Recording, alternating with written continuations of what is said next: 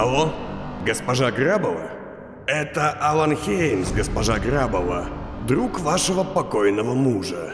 А, дело в том, что я стал свидетелем технопреступления второй категории, но неофициально. Мог бы я по старой дружбе запросить 5-6 бойцов службы безопасности Гармита на пару часов. Мы делаем это только из-за ваших заслуг в области механики, господин, а также из-за личной дружбы с покойным Павлом Грабовым. Прикажите Эльзе отойти, если она рядом, а затем представьтесь. Я должна услышать. На связи Войнич. Кто вы? Это Алан Хеймс, профессор-комиссар. Я могла бы узнать для начала, как вы видите ситуацию. Как я вижу... Что? Меня, ученого из высшего педсостава. Вот зараза. действующего- Это же объявление войны, да еще с использованием пружинников. Ты обратилась в конфликтную комиссию? Почему ты вообще отдала Неда Маклиса в клинику Гариса? Одного из самых опасных людей столицы, в лапы чужой академии. Где еще держать психа, как не в психушке? Горис наш единственный союзник, и там его никто не стал искать из тех немногих, кто о нем знает. Это холст. Алан Хеймс сбежал 20 минут назад, похитив один из ваших мобилей с подземной стоянки. Да? Только сейчас? Удивительно.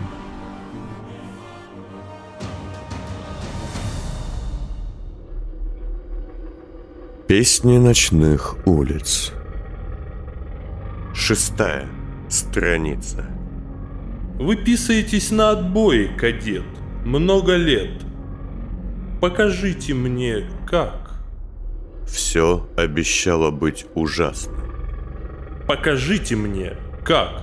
Здесь, в этом углу. А потом возьмите и почистите все за собой. Дни становились все хуже, а ночи были чудовищны. Следующая ночь показала, что птица и правда растет. Теперь в коробку она уже не помещалась. Вдобавок над дергающимся клювом виднелись совершенно человеческие, но слепые глаза.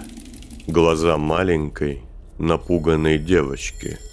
И звон стал сильнее. Его уже было не заглушить.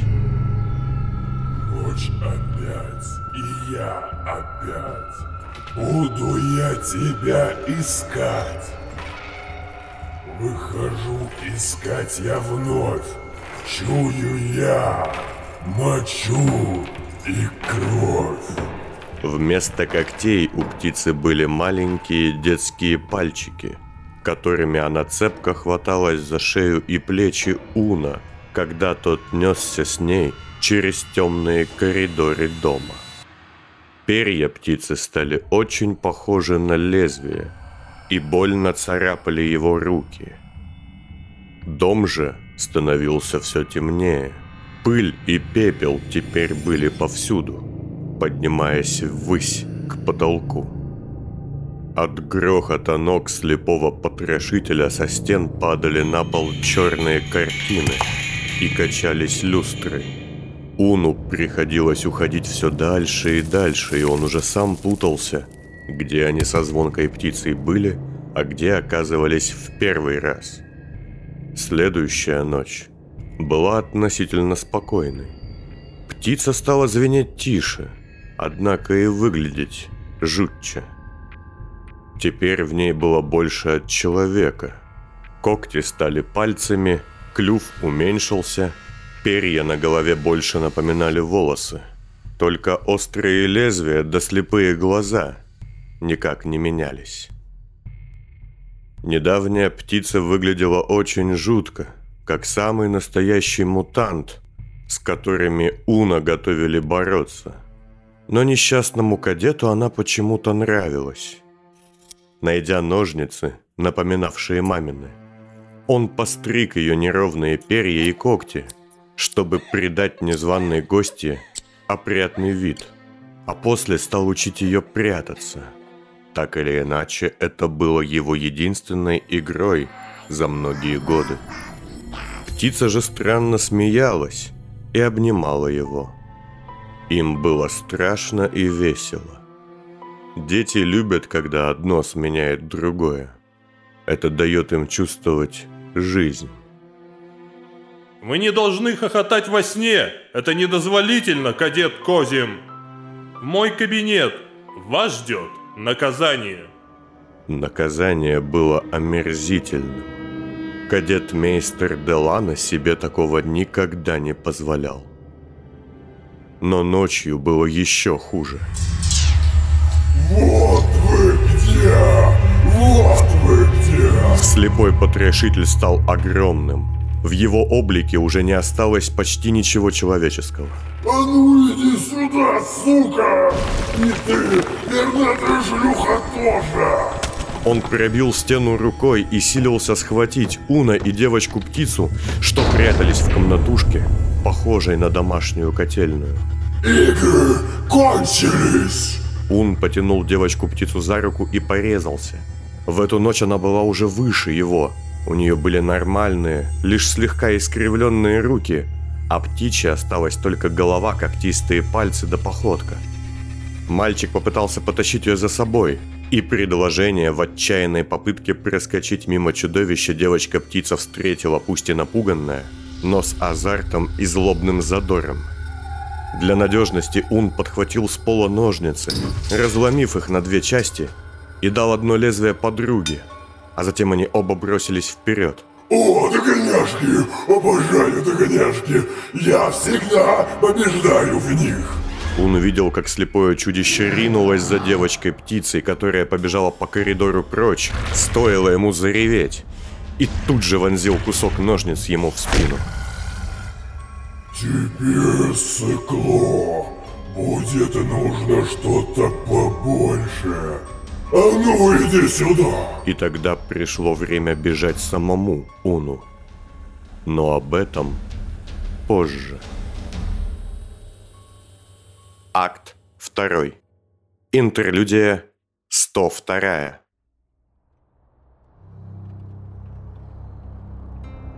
Два таланта для финальной палитры. Всего два. Журналиста и ключевой. И где это все? Казалось бы, простая задача. Походите, поизымайте нужное, соберите экстракт. Но нет. Отправьте людей на поиск свечки. Если я потеряю еще и ее с меморандумом, это будет просто крах. Делать из сестер еще одного изымателя у меня нет времени. Эвелина Ван Кейн и ее телохранительница Вариола Гелента ехали в бронированном транспорте по заполненной мобилями трассе второго кольца. Два месяца, Вариола! Два месяца эти идиоты не могут найти одного из важнейших людей современной истории.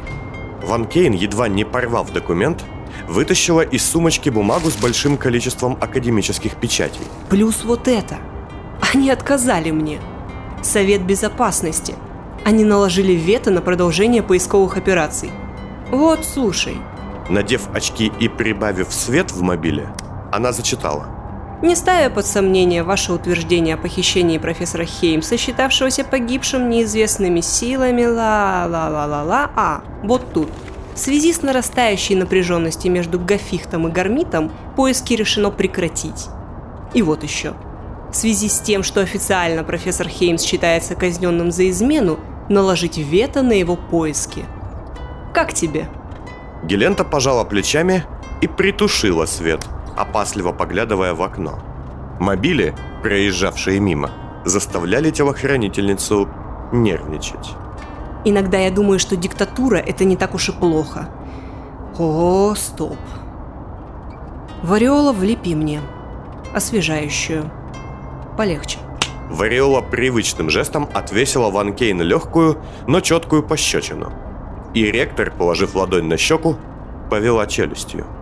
Спасибо. Короче, не подать в академический суд на Гармит, не убедить СБ в том, что поиски необходимо продолжить, я не могу. А проект Интерсхем закончить не в силах никто, кроме Алана. И этот выродок оборвал свою волновую линию. Тоже мне дядя. Короче, свяжись с Крейгом, Симоновым, кем угодно, и найдите мне Алана и свечку. С последней, кстати, можно не церемониться. Час спустя. Где-то в академических районах второго кольца. Совет высшей консилии Академии для непосвященного человека выглядел более чем странно. Большая, абсолютно темная зала, в которой находится всего два человека. Консил-заседатель во главе и ваксмейстер освобожденный, сидящий в центре и окруженный столом кольцом. Вокруг лишь темные зеркала, за которыми в кабинках сидят руководители академий, не видящие и не слышащие друг друга. Лишь в двух кабинках зеркал не было, и внутри горел свет. В одной стояла мемориальная табличка. Когда-то давно там заседали представители ГАИН, Госакадемии истории и натурфилософии. Однако после того, как Несменный объявил, что история принадлежит государству, а любая философская наука есть лженаука и либеральная зараза, Академию распустили, а ее место в консилии стало пустым. Во второй же кабинке располагалось высокое кресло со множеством различных приборов связи и управления. Там восседал сам председатель и одновременно представитель ГИЗа. Сидящий в ней человек всегда был виден всем. Зеркальная маска, скрывавшая его лицо, то и дело беспристрастно поворачивалась то к одной кабинке, то к другой – его голос, за исключением голоса Воксмейстера, был единственным, что звучал для всех. Такая система существовала уже более 50 лет и была ответом на создание властями Гарипа. Когда Госакадемия, впоследствии ставшая главным врагом государства, все еще была его важнейшим проектом, остальные академии, лишившись господдержки, стали формировать оппозиционное ученое сообщество. Опасаясь мятежей и заговоров, власти запретили устраивать ученые сборища ректоров. И таким образом лидеры академий не имели законного права даже поболтать больше, чем втроем, и то на публичных мероприятиях. Тогда и появилась высшая консилия. Секретная для всех, но официальное для Академии заседание лидеров учебных заведений. Формально на нем никогда не появлялся ни один ректор – Секретно вошли, секретно вышли.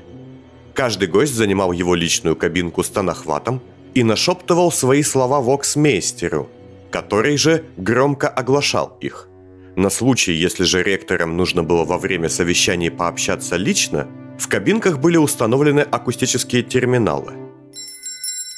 Разум ведет, уважаемые главы Академии. Председатель начал собрание консилии с приветствия – разум ведет», — сказала Эвелина, как и все остальные заседатели внутри своих кабинок. И ваксмейстер огласил их слова. «Разум ведет». Итак, начнем с определения присутствующих. Гафихт.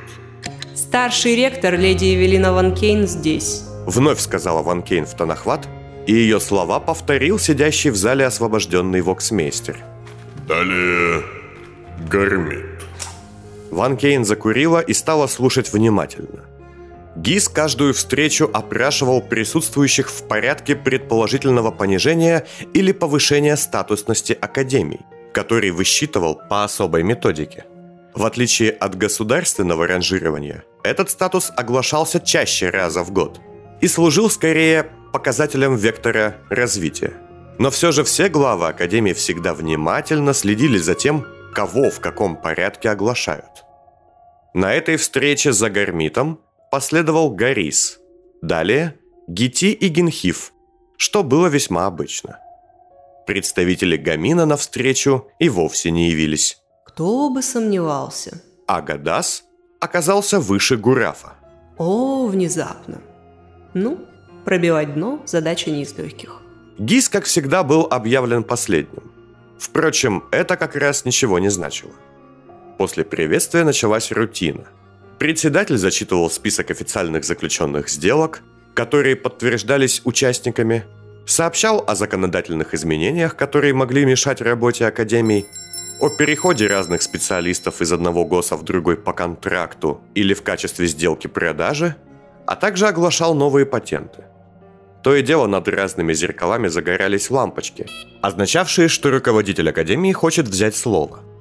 Споры ученых были жаркими, и особенно жутко это выглядело в свете того, что велись они одним и тем же человеком, с одним и тем же голосом. Гарис. Возмущение. Мы патентовали технологию аромабумаги еще два месяца назад. И вы это знали. Гити. Спокойно. Вероятно, с улыбкой. Да. Ну, если вы ознакомитесь с Невозможность перебить собеседника, принципиально кричать или смотреть в глаза, а также четкий регламент, превращал консилию в крайне эффективную, пусть и очень долгую процедуру межакадемических отношений. Вся эта официальная часть была Ван Кейн не особо интересна, хотя она прилежно вела дела, записывая данные в блокнот, вставляя ремарки и выстраивая стратегии в свете меняющихся обстоятельств. Судя по всему, Гити мог в ближайшие месяцы сильно изменить положение дел в свою пользу, подтянув за собой союзников Гинхив и Гадас. А это путало многие планы ректора.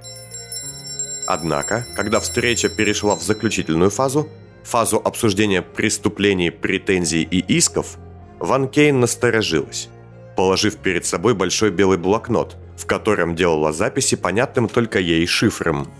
Она называла этот шифр «болтайной» и вместе с сестрой изобрела его еще в далеком детстве. А теперь важнейшая, на взгляд председателей консилии, претензия. Гафихт и Гармит. Твою мать. Ван Кейн закурила.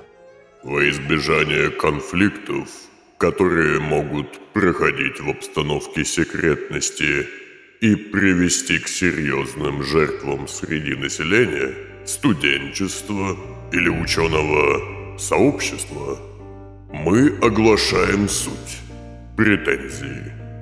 Прошу внимания.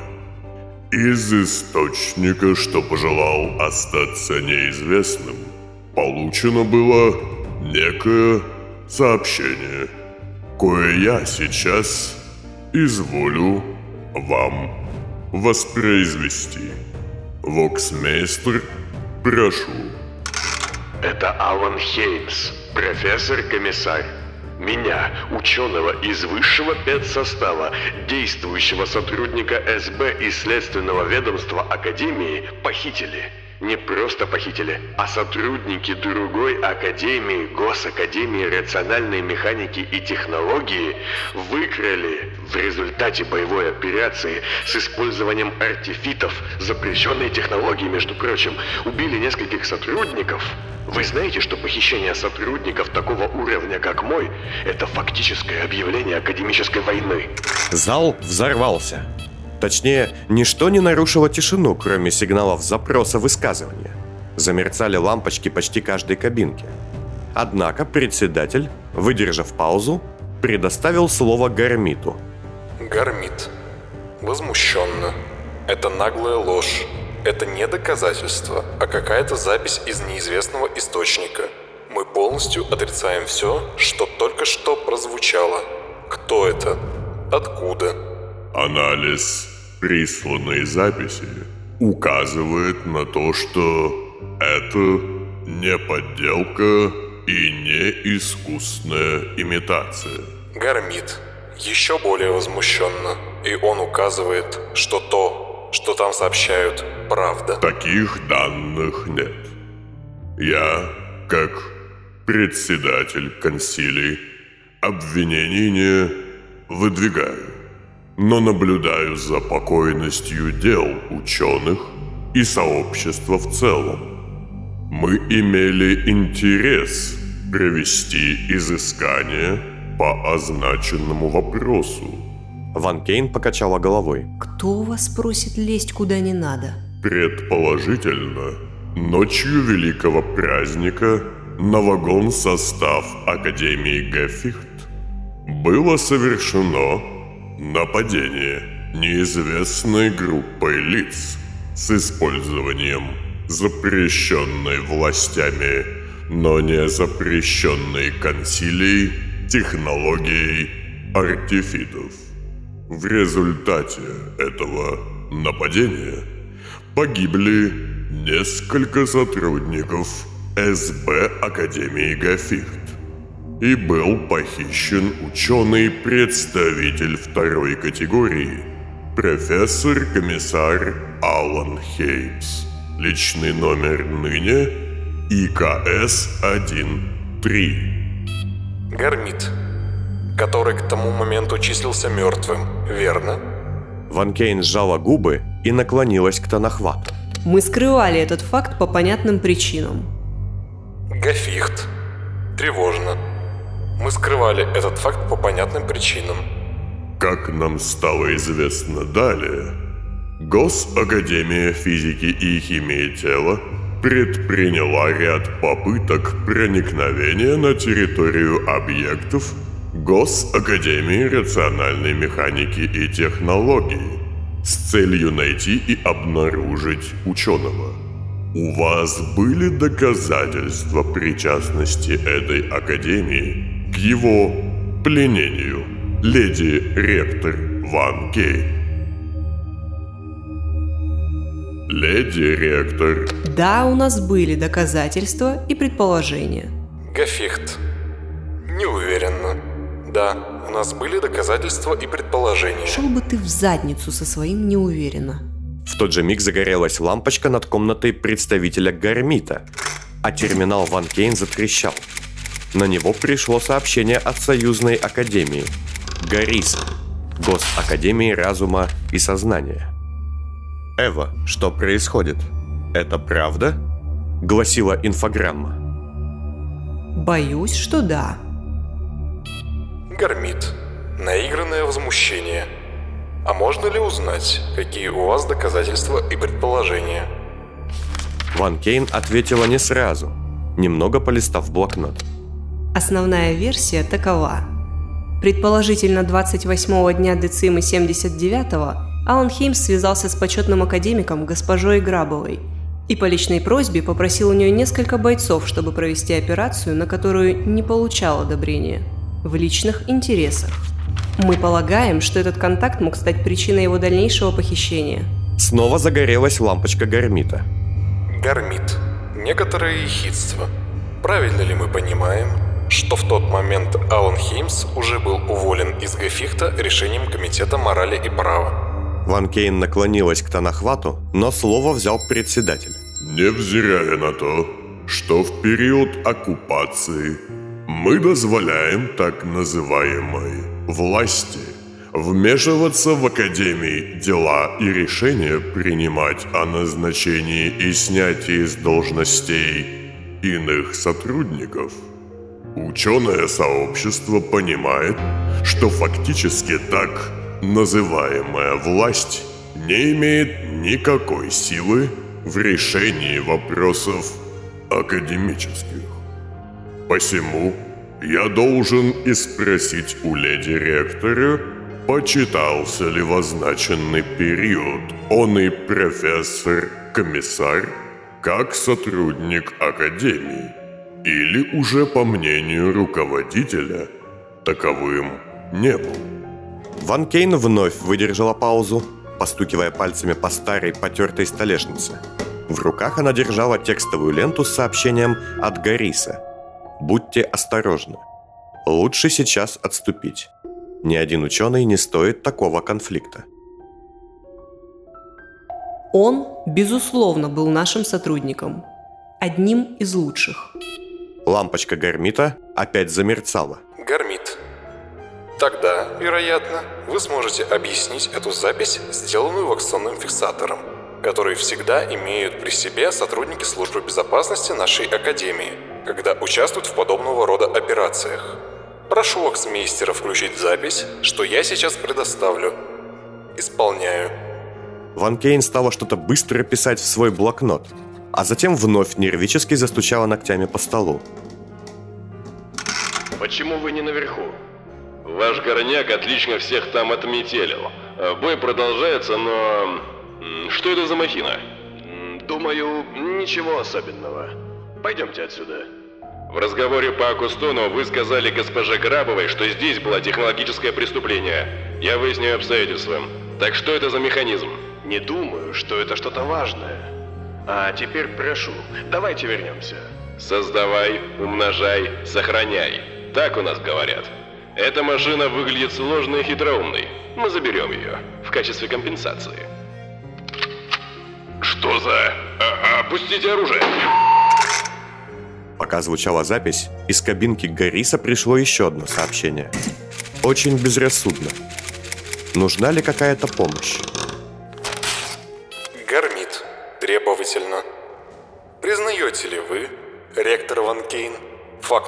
Убийства нашего сотрудника вашим ученым, который сам же и обратился за помощью?